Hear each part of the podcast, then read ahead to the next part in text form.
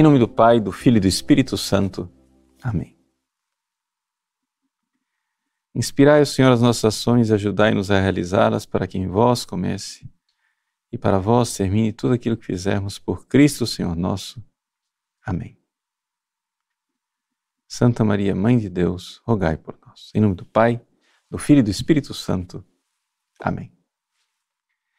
Muito bem, uma grande alegria estarmos juntos mais uma vez na nossa transmissão e colocarmos hoje esta grande figura de São Francisco de Sales diante dos nossos olhos, no nosso coração, para nós contemplarmos as belezas que Deus realizou nessa grande alma.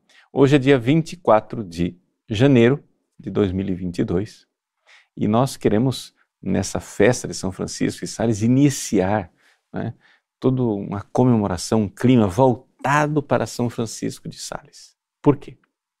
Porque neste ano 2022, lá no fim do ano, dia 28 de dezembro, nós iremos comemorar os 400 anos da entrada de São Francisco de Sales no céu. Morte de São Francisco de Sales, esse grande bispo, grande doutor da igreja, que nós queremos conhecer melhor e amar mais. Né? Nós já estamos com o nosso curso de direção espiritual, né? E foi São Francisco de Sales quem iniciou o nosso curso. Nós estamos seguindo direitinho São Francisco, que na, está nos conduzindo como verdadeiro diretor espiritual pela mão, passo a passo, numa jornada. Né? Então, vamos dedicar um tempinho para conhecer melhor, então, a vida desse homem que está nos conduzindo. Quem foi Francisco de Sales? Bom, a primeira coisa, vamos localizar no tempo e no espaço. São Francisco de Sales nasceu em 1567. O Brasil tinha sido descoberto somente há 67 anos. O Concílio de Trento tinha acabado de acabar, ou seja, estava se concluindo o Concílio de Trento. E ele nasceu numa Europa é, totalmente voltada é, para os conflitos religiosos. Lutero, em 1517, rasgou o cristianismo pela metade. Né? Ou seja, fez com que a Europa, que tinha uma unidade de fé, uma unidade cultural, se tornasse, então, uma Europa dilacerada. É nesse ambiente de conflito que Deus, então, envia Francisco de Sales. Ele vem como luz no meio das trevas. Por quê? Porque numa Europa onde estavam iniciando as lutas fratricidas mais sangrentas que a história iria conhecer, Deus envia um homem que é pura bondade. E com bondade, ele irá converter os corações. É impressionante o método né, que São Francisco de Sales usou para converter os protestantes e trazê-los de volta para a fé católica. A bondade, o amor, a paciência. Ele não era um polemista, um polemista desses assim que gratuitamente é, fica é, provocando os outros. Aliás, um dos polemistas da sua época comentava assim, dizendo: Bom, se vocês querem é, argumentar com os hereges e quer uma discussão polêmica, tragam eles para mim, que eu estou pronto. Agora, se vocês querem convertê-los, levem para o bispo de Genebra, São Francisco de Sales. Ele, como padre, foi enviado em missão para uma região, a região do Chablais, que era completamente protestante. Ele depois, naquela verdade que só os humildes é, possuem, ele escreveu para o Papa Clemente VIII e disse assim: Quando eu cheguei no Chablais, só havia 100 católicos. Quando eu saí de lá, só havia 100 protestantes. Ou seja, toda a região se converteu. E se converteu por esse amor encarnado na bondade de um grande coração, um grande bispo. Se nós pudéssemos dizer assim, quem foi Francisco de Sales? ele foi um grande bispo. E essa foi a sua grandeza. Ou seja, um homem que não queria somente converter as pessoas, queria santificá-las. E aí vem a outra parte da sua vida pela qual ele ficou conhecido, né, nos seus escritos espirituais, a Filoteia, né, a, o Tratado do Amor de Deus. Né, é, tudo isso são caminhos de santificação que ele conduziu as pessoas não só para a conversão, mas para a santidade. Então, vamos lá. Esse é o contexto histórico. O contexto histórico no qual ele nasceu é uma Europa dividida. Mas onde foi que ele nasceu? Né? François de Sales falava francês, mas seria errado dizer que ele era um bispo francês. Ele não nasceu na França. Ele nasceu no Ducado de Savoia. E o Ducado de Savoia era uma região que estava na fronteira da França com a Itália. Pegava uma parte francesa, né, é, onde estava inclusive a cidade de Genebra, que hoje é Suíça, e uma parte italiana, onde está a cidade de Turim. Ali no Ducado de Savoia é que nasceu São Francisco de Sales nessa, é, digamos assim, unidade política de uma região que depois dará grandes santos a Deus, inclusive São João Bosco. É por isso que São João Bosco, quando fundou a sua congregação salesiana, ele chamou de Salesianos. São Francisco de Sales. São Francisco de Sales era um compatriota de São João Bosco. Ou seja, eles nasceram na mesma região. São Francisco de Sales do lado que falava francês, São João Bosco do lado que falava italiano. Mas São João Bosco reconhecia nele um padre da sua região e o padroeiro do clero de Turim. Então, por isso a grande admiração dele e não somente isso, também outras características que nós podemos ver mais tarde. Então, Francisco de Sales nasceu né, perto de Genebra. A diocese mesmo chamava-se Diocese de Genebra. Só que na época que Francisco de Sales nasceu, Genebra estava tomada pelo calvinismo. Calvino tomou a cidade de Genebra, que era uma cidade episcopal, né? o bispo de Genebra era o bispo príncipe de Genebra, ele tomou aquela cidade, transformou em protestante em atos de bastante violência. Ou seja, as igrejas eram saqueadas, os padres eram executados e mortos, e assim é que Genebra cedeu ao protestantismo, através das pregações de Calvino, mas também através de muita violência e guerrilha, poderíamos dizer assim. Pois bem, já que a cidade de Genebra estava tomada é, pelo calvinismo, é uma das lembranças que eu tenho ao visitar Genebra é visitar aquelas igrejas góticas medievais maravilhosas sem nenhuma imagem dentro, onde até os vitrais foram é, prejudicados porque tem imagens. E aquelas igrejas vazias, antigas catedrais e a catedral que seria é, de São Francisco de Sales, catedral na qual ele jamais tomou posse, jamais entrou. Por quê? Porque na época em que ele nasceu, o bispado de Genebra tinha transferido a sua sede para Annecy, e foi ali que São Francisco de Sales é, também se tornaria bispo mais tarde. Pois bem, Francisco de Sales nasceu no Castelo de Sales, que ficava a alguns quilômetros de Annecy. Ele é o primeiro de 13 irmãos. Né? O pai dele tinha quarenta e tantos anos e a mãe tinha 15. Então ela tinha bastante futuro pela frente né, para fazer é, 13 filhos. Então, como primogênito, ele era o herdeiro da casa de Sales. Né?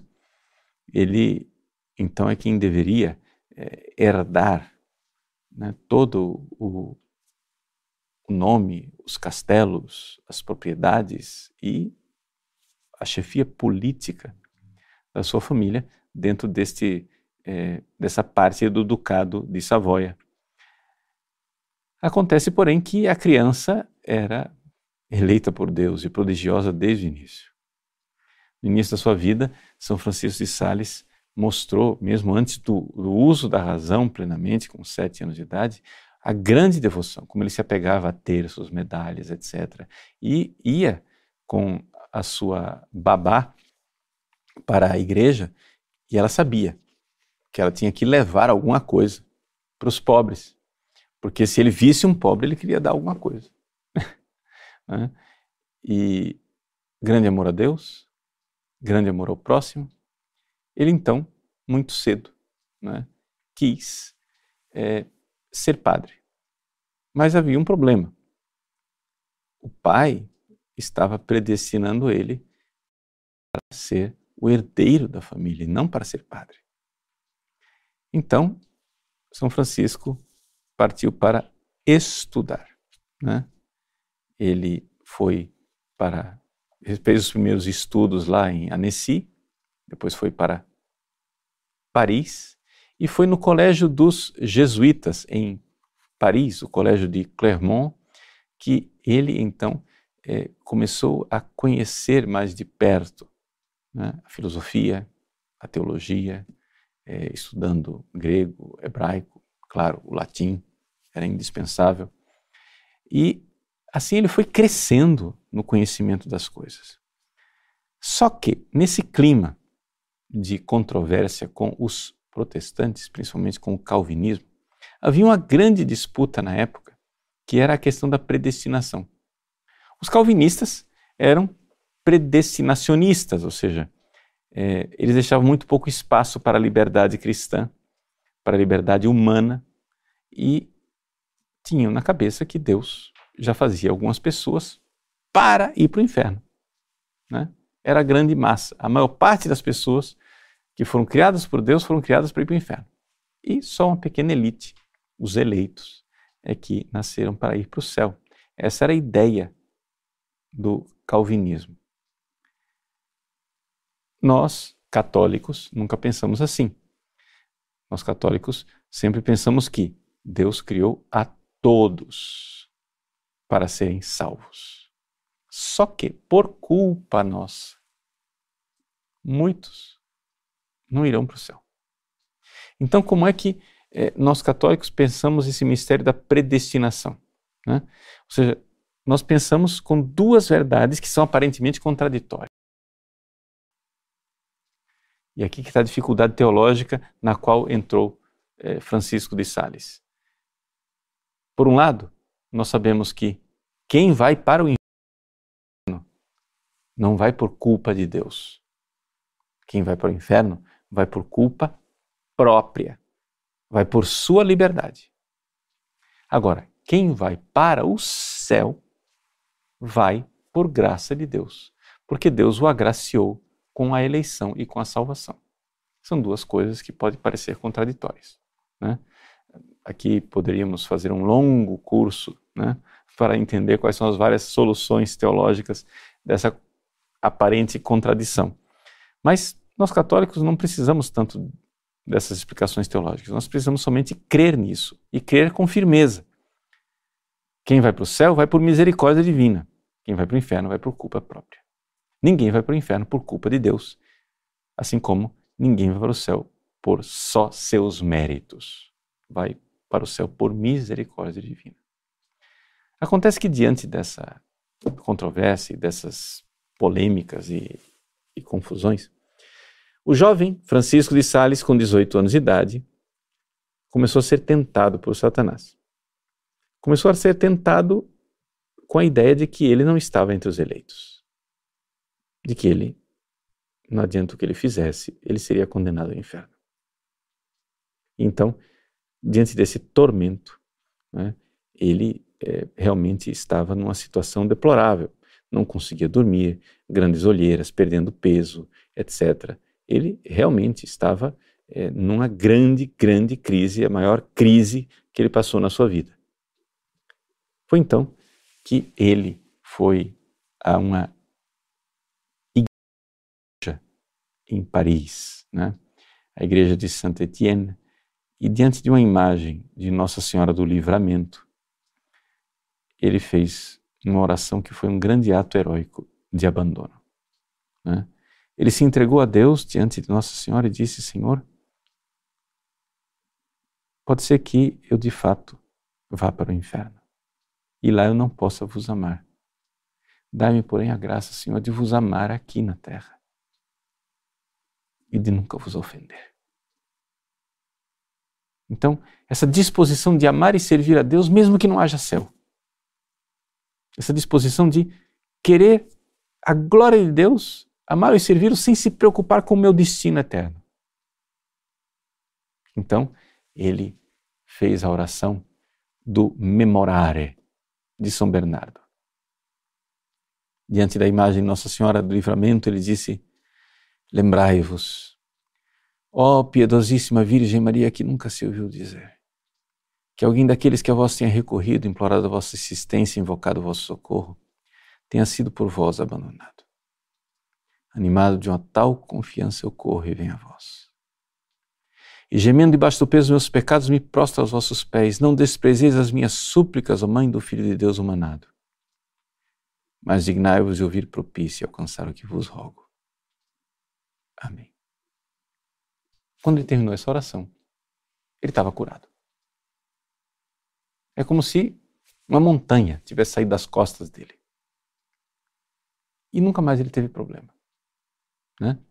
Vejam, é interessante a gente enxergar o paralelo entre Lutero e São Francisco de Sales.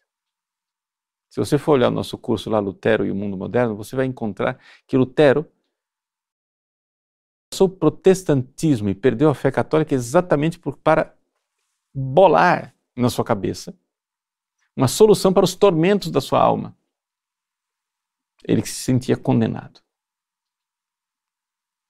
Para resolver o problema, ele traiu a fé quando o que poderia ter resolvido a vida dele era fazer exatamente um ato heróico como esse que São Francisco de Sales fez. Esse jovem estudante de Paris, então, é, ali, diante da imagem de Nossa Senhora do Livramento, fez um voto de castidade e decidiu ser padre, mas ainda não deu o passo, não comunicou ao seu pai. Seu pai então o enviou para a mais prestigiosa faculdade de direito da Europa. Ele foi enviado para Pádua, na Itália, para estudar direito e lá ele se doutorou né, in utroque iure, ou seja, em direito civil e em direito eclesiástico. E voltou para casa. Voltou para casa com 24 anos de idade, doutor, pronto para assumir é, a sua missão de chefe da família de Sales é, no entanto, foi aí que ele viu que não tinha mais o que fazer. Ele precisava revelar ao seu pai sua vocação sacerdotal. É evidente que o pai resistiu, esperneou, mas, no fim das contas, cedeu. Então Francisco de Sales foi nomeado como deão, ou seja, cônego, decano né, é, lá da sua diocese, da diocese de Genebra, diocese de Annecy, e ele foi ordenado sacerdote no dia 18 de dezembro de 1593, com 26 anos de idade. Ordenado sacerdote, já começando como né, filho de nobres que era, como cônego, ele pede ao seu bispo para ser missionário. E foi missionário na região em que só havia protestantes. Ele foi para a região do Chablais. O Chablais fica no sul do lago de Genebra. Né, o, lago de Genebra ele é longo assim, né? disposto de é, oeste para leste, Então, no, na parte sul é a região do Chablais. Genebra fica na ponta é, oeste do lago. Na parte sul, ele foi então para o Chablais, que tinha sido né, retomado pelo Ducado de Savoia, mas que tinha perdido a fé. Por causa é, da invasão dos suíços de Berna, né, o Chablais tinha perdido a fé e lá não havia padres católicos. Como eu disse é, no início, São Francisco de Sales chegou lá, só havia 100 católicos, numa população de milhares de protestantes, igrejas católicas depredadas, abandonadas, né? é, não havia um único sacerdote que administrasse os sacramentos naquela região. Ele então foi evangelizar o Chablais. Convocou as pessoas para a missa. E só quem apareceu dentro da igreja foi uma velhinha uma única velha, uma única beata, para ouvir sua primeira homilia. E foi aí que ele viu aquilo que mais tarde ele dirá, quando ele for feito bispo. Basta uma única alma. E ele começou ali, com aquela velha. Não é? Como as pessoas não vinham para pregações, ele então bolou um caminho para trazer as pessoas para uma conversa. Ele começou a escrever panfletos. Esses panfletos estão hoje publicados no livro que é conhecido como Controvérsias Católicas. São mais de 80 é, folhetos que ele é, ia escrevendo durante a noite, bolando, é, publicando, imprimindo, e, e ele mesmo ia colocando, e também com outros colaboradores, colocando nas casas e as pessoas começavam a discutir a respeito destes é, panfletos, do conteúdo. Ele começou a chamar as pessoas e conversar as pessoas um por um, um por um, um por um, um por um. Né? E ele foi nesse corpo a corpo. Essa docilidade e essa capacidade de se gastar por uma alma que fez de São Francisco de Sales o grande bispo que ele será. Ou seja, ele, como padre, é? passou ali é, os quase 10 anos é, no Chablais, se dedicando às pessoas individualmente, com paciência, com doçura, com calma. Conta-se que um dia ele estava é, dialogando com um dos líderes protestantes e o protestante fazia de tudo para instigá-lo. Aliás, era uma artimanha, digamos assim, uma tática que foi é, colocada por Calvino, ou seja, que isso é adotado pelos protestantes brasileiros até hoje. Invenção de Calvino, que é o seguinte: você vai conversar com um católico, você faz uma pergunta. Quando ele começar a responder a pergunta, você já faz uma segunda pergunta. Aí ele começa a responder a sua segunda pergunta, você já faz uma terceira, uma quarta, uma quinta, e uma sexta, e no final você dá a impressão para a pessoa que ela não sabe nada, porque ela não conseguiu responder nada do que você colocou, mas foi você que não deixou, porque você não está lá para dialogar. Calvino enviava os seus protestantes não para dialogar, mas para desconcertar. Ou seja, para deixar o católico inseguro, perplexo e abalado. Pois bem, nas suas estratégias de convencimento calvinista, esse protestante foi perdendo a paciência com Francisco de Sales né? e foi ficando cada vez mais irritado, instigava ele cada vez mais, provocava de um lado, provocava do outro, e São Francisco, o padre Francisco de Sales, olhava para ele com bondade respondia com bondade, com paciência. Até que chegou um ponto que o protestante chegou e disse: Escuta, você vai continuar olhando para mim com essa cara boba aí, com essa cara bondosa? E o padre Francisco de Sales disse: Se você me arrancasse o olho direito, eu continuaria olhando para você com o olho esquerdo com bondade. E era uma coisa sincera. Por quê? Porque São Francisco de Sales realmente se importava com aquela pessoa, ele queria salvar aquela alma. Né? Ou seja, Esse é o verdadeiro amor, o amor de quem sabe que precisa salvar.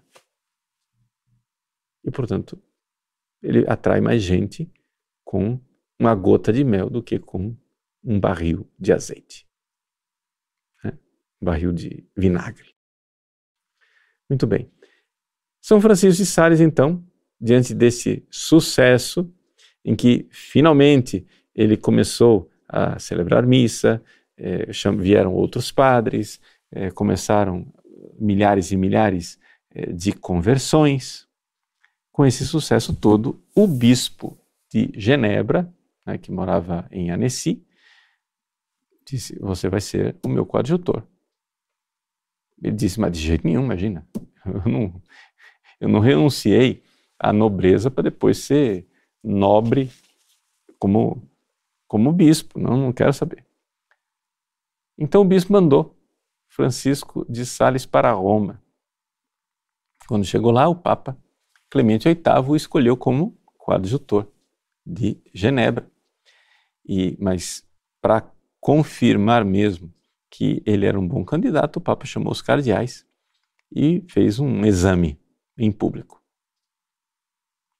Francisco de Sales respondeu com tal sabedoria todas as perguntas que o Papa e os cardeais pendiam dos seus lábios. Quando ele terminou de falar, o Papa então profetizou: Vá, e com esta fonte de sabedoria que brota do seu coração, inunde o mundo inteiro. Foi uma verdadeira profecia, porque foi isso que Francisco de Sales fez. Voltou para sua terra, foi ordenado bispo com 35 anos, primeiro como coadjutor e depois sucedeu né, como é, príncipe e bispo de Genebra. Acontece que, naquela mesma época, houve a anexação de uma região do Ducado de Savoia à França. A França e o Ducado de Savoia, embora eh, falassem francês, eram duas dois estados que conflitavam entre si por territórios, etc, etc. Então, Francisco de Sales, bispo, foi enviado para Paris para é, dialogar com a corte a respeito da anexação dessa, dessa região. Né? E ele, ali, começou a ter contato com as pessoas. Novamente, com a sua bondade, com o seu jeito de ser. Né? Falava com as pessoas. Eh, os nobres ficavam embevecidos com toda aquela coisa. E as pessoas começaram a ir nas igrejas onde ele pregava. E começaram a seguir as pregações dele. E ele começou a ter dirigidos espirituais, onde ele convencia as pessoas, né, como bispo, que essas pessoas, você é o quê? Você é conde, você é barão, você é nobre, você é soldado, você é médico, você é professor universitário. Você precisa ser santo. A santidade né, é, que deve estar presente na sua vida. Como que faz para ser santo? Bom, você precisa primeiro instalar uma vida devota.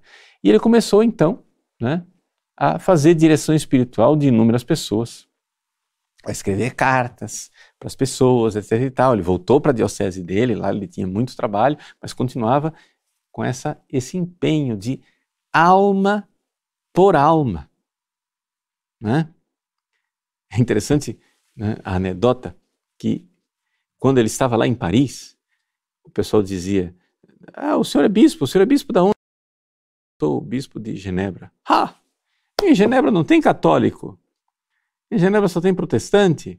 O senhor é bispo de lugar nenhum. Ele dizia: basta uma única alma. Uma alma já é uma diocese grande o suficiente para um bispo. Essa atitude dele é que fez dele um grande bispo. Ou seja, ele era bispo de almas. Ele pegava uma pessoa, queria convertê-la, e depois que ele a convertia, ele queria fazer dela uma grande santa. Então ele se punha a escrever cartas para explicar para as pessoas como é que você, vivendo na corte de Paris, você pode ser santo. Então essas cartas começaram a fazer um efeito fantástico. E, então os amigos dele chegaram a dizer: escuta, você tem que publicar isso. Ele resistiu no início, mas vendo o bem que tudo isso fazia, então ele pegou então as cartas que eh, se repetiam, que ele tinha que escrever esse assunto para uma pessoa, para outra pessoa, para outra pessoa, os mesmos assuntos. Ele começou a ver que tinha aqui uma lógica, um esquema. E então ele foi e publicou a Filoteia. Né? A Filoteia ele publicou em 1608, né? 1609, Introdução à Vida Devota. Ele tinha 41 anos de idade quando publicou Filoteia. E foi um grande sucesso. Um grande sucesso com ele ainda em vida. Ou seja, com São Francisco de Sales ainda em vida, e ele viveu pouco, viveu somente até os 55 anos de idade. A Filoteia teve mais de 40 edições em francês e foi publicada em praticamente todas as línguas da Europa, inclusive em latim. Então, publicaram no mundo inteiro. A Filoteia, e até hoje, né, é um clássico e é o livro pelo qual ele é mais conhecido. São é um livro onde ele ali coligiu, organizou as indicações de direção espiritual que ele fez para os seus filhos espirituais, né? que aqui, digamos assim, ficticiamente, era pensado é, como uma, uma mulher que amava a Deus, filoteia, né? Filia é amor de amizade, teos é Deus. Então, é, assim ele escreveu a introdução à vida devota. Diante desse sucesso de grande diretor espiritual, as nobres né, é, começaram a se converter e buscar a santidade, até que ele conheceu uma viúva. Numa série de pregações que ele fez na cidade de Dijon, em Paris, ele conheceu né, esta viúva é, Joana de Chantal. Viúva com quatro filhos, ele começou a dirigi-la espiritualmente e convencê-la de que ela precisava buscar a santidade. Até que então veio a inspiração divina, tanto para ele como para ela, de iniciar uma congregação que tivesse essas características, ou seja, que pudesse acolher essas mulheres que queriam buscar a santidade, mas que não vivesse na austeridade e no fechamento das clausuras da época. Então surgiu a congregação das visitandinas. Visitação. Né? Porque a ideia era que é, elas fossem é, monjas, fossem religiosas, mas que pudessem sair para visitar. Né? Visitar os pobres, é, visitar os doentes, etc, etc. Depois isso foi proibido, etc. Bom, toda a peripécia da história das visitandinas eu não irei é, contar aqui. Mas então, em 1610, ele é, fundou, né, com a madre Chantal, a visitação e começou então a formação dessas religiosas. Veja que tudo isso ele fazia continuando os seus deveres de bispo, visitando as paróquias distantes, atendendo as pessoas, etc, etc. Se você quer conhecer São Francisco de Sales, você tem que entender o seguinte, que ele é um verdadeiro bispo. E para que que serve um bispo? Serve para converter as pessoas e fazer ensinar as pessoas o caminho da santidade, da grande santidade. E era isso que ele fazia e fazia com as almas que lhe eram confiadas. Né? Com essa bondade, com esse jeito, com essa pedagogia, que vai ser exatamente aquilo que irá cativar São João Bosco. Né? Por que, é que São João Bosco colocou São Francisco de Sales como padroeiro dos salesianos? Porque ele, sendo um educador, ele sabia que a melhor coisa que ele podia fazer para os jovens era exatamente usar aquilo que São Francisco de Sales usava, ou seja, um estudo profundo da verdade, onde, de fato, havia todo um processo educacional de fazer com que o erro fosse debelado, a verdade fosse conhecida e encontrada pelos jovens e não que encontrando a verdade eles começassem a trilhar um caminho de santidade. São Francisco de Sales, como São João Bosco, são desses santos que têm a plena consciência de que existe uma vocação universal à santidade. Todos, todos, todos católicos são chamados à santidade. Então, é necessário colocá-los nesse caminho. E era o que São João Bosco fazia, né? usando aquele, aquele amor de São Francisco de Sales, que São João Bosco chamava de amorevolezza, essa bondade, esse coração bondoso, que é o que cativava muito São João Bosco em São Francisco de Sales. Então, São Francisco de Sales foi fazendo né, é, as suas formações com as visitandinas, até que então surgiu né, é, um outro livro, que é a continuação, digamos assim, da é, Filoteia, da Introdução à Vida Devota. Uma vez que já foi introduzido, agora a pessoa precisa crescer no amor de Deus. Então é o Tratado do Amor de Deus. Então esses dois livros, né, a Filoteia e o Tratado do Amor de Deus, são os dois livros que São Francisco de Sales publicou em vida. Além disso, depois que ele morreu, né, é, Santa Joana de Chantal colegiu, recolheu as várias é, palestras que ele dava para as visitandinas, né? E então colocou os, esses manuscritos e publicou póstumamente as palestras íntimas ou palestras espirituais, né? Que são é, essas coisas. Então aqui os livros de São Francisco de Sales, assim, os mais conhecidos, as controvérsias da sua época de padre. Depois a Filoteia para a introdução do caminho espiritual. E o Tratado do Amor de Deus para os que já são avançados e para as Tandinas, postumamente, as suas palestras, etc., que ele fazia, foram depois publicadas. Né? Então, isso é, um, é, é, baseado nestas obras que, então, São Francisco de Sales depois foi é, feito doutor da igreja. Né? Grande doutor da igreja. E porque, de fato, ele era é, um homem que queria ensinar as pessoas a santidade e essa, esse é o doutorado de São Francisco de Sales, nessa essa ciência da santidade, esse caminho de santificação. Essa é a grandeza dele, de grande autor espiritual e de grande santo, né? Grande santo verdadeiramente, que vivia ah, o sacerdócio e o episcopado de uma forma extraordinária.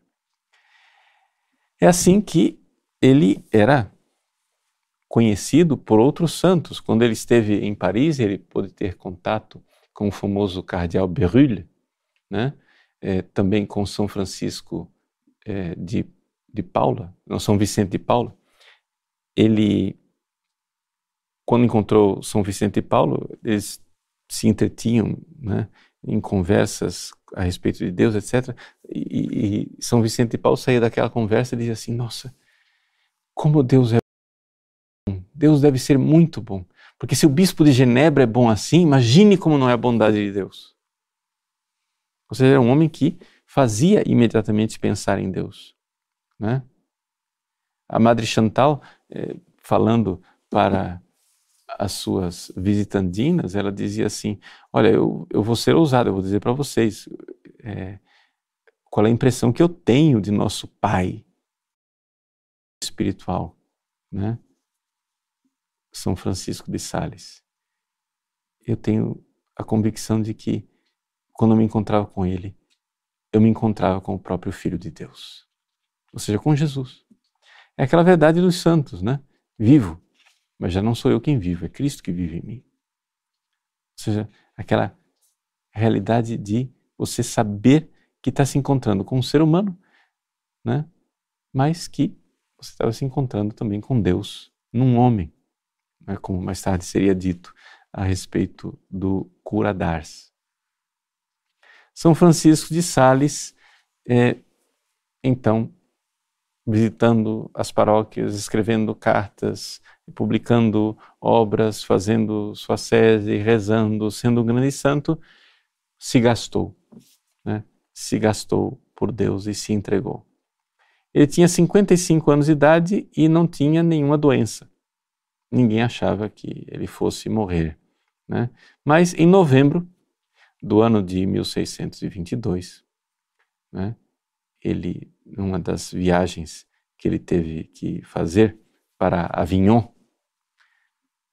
ele, no caminho, passou num dos seus conventos da visitação e uma das irmãs, irmã Simpliciana, recebeu uma revelação mística e encontrou ele quando viu o, o bispo, chegou e disse: Excelência, Excelência, o senhor morrerá este ano.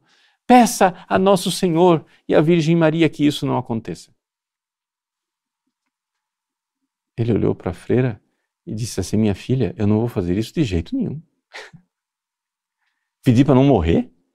Mas nunca. Você está doida? Veja, você não quer que eu entre para o descanso? Eu estou tão cansado. E vocês têm as constituições, vocês têm a Madre Chantal. Vocês não precisam de mim. Irmã, a senhora tem que aprender a confiar mais em Deus e menos nos homens. Esse era o grande São Francisco de Sales. No dia 28 de dezembro de 1622, ele teve então um ataque apoplético, ou seja, um um AVC. Né? E com esse é, derrame, ele começou a agonizar, recebeu os sacramentos e entregou a sua belíssima alma a Deus Nosso Senhor. Meus queridos, São Francisco de Sales é verdadeiramente um santo fascinante. Nós aqui apresentamos muito brevemente né, a vida dele em rápidas pinceladas, para que você se encante com a grandeza é, deste santo, com a sua sabedoria e com o seu amor a Deus. E que, sobretudo, faça aquilo que ele mais queria. Comece o caminho da santidade. Mas se você ainda não conhece o nosso curso de direção espiritual, você precisa conhecer. É São Francisco de Sales que está nos conduzindo na direção espiritual né? esse grande santo que influenciou tantíssimo a espiritualidade cristã. As pessoas que gostam de Santa Teresinha do Menino Jesus, né? É, talvez não saibam. Santa Teresinha do Menino Jesus muito a São Francisco de Sales. Claro, ela era carmelita, carmelita até a medula do osso. Só que acontece o seguinte: a família de Terezinha, a família Martin, tinha um vínculo muito grande com a visitação, com as visitandinas, porque uma irmã de Santa Zélia, a mãe de Santa Terezinha, era visitandina. E as irmãs mais velhas de Terezinha foram educadas na visitação de Caen. Então, tanto a Maria como a Paulina foram educadas na visitação e Santa Terezinha, no batismo, recebeu o nome de Francisca. Ela era Maria Francisca Teresa Martin. Todo mundo conhecia como Teresa, que era como a mãe queria que ela fosse chamada. Mas ela era Maria, por causa da Virgem Maria, Francisca, por causa de São Francisco de Sales.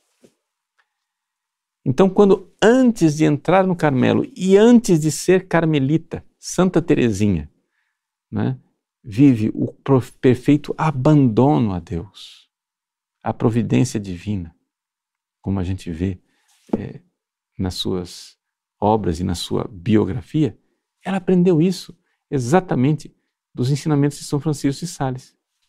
Muita gente é, conhece esse livro atribuído ao padre Jean-Pierre de Caussade, é, O Abandono à Providência Divina. Né? É, acontece que esse livro ele não é do padre de Caussade, que é um jesuíta. O padre Jean-Pierre de Caussade, ele, ele era diretor espiritual num convento da Visitação, ou seja, Visita Andinas, de São Francisco de Sales. E ele é, fazia ali a direção espiritual, depois de morto, pegaram escritos e publicaram o nome dele. Mas, na verdade, é de uma filha espiritual de São Francisco de Sales. E aqui, você pega esse livro do Abandono à Providência Divina, você torce, isso aqui é São Francisco de Sales puro. O abandono, essa entrega à providência divina. Então, são é, traços da espiritualidade né, de São Francisco de Sales que são muito importantes. Então, é um grande doutor sem o qual nós dificilmente iremos chegar à santidade. Nós não podemos jogar fora as joias preciosas deste grande diretor de almas, deste grande bispo, que é modelo para nós sacerdotes, mas também pai espiritual para todos, sacerdotes e leigos. Então, neste ano bendito em que nós é, recordamos os 400 anos da morte de São Francisco de Sales, vamos nos aproximar mais dele, vamos ser mais amigos dele, né? Vamos ter devoção, conhecer a vida dele. E assim, com essas amizades celestes, vamos caminhando. Ele de lá do céu quer que nós cheguemos lá. Então, coragem, força. Vamos, dê a mão a esses grandes amigos que nos acompanham para a casa do Pai. Deus abençoe você. Em nome do Pai, do Filho e do Espírito Santo. Amém.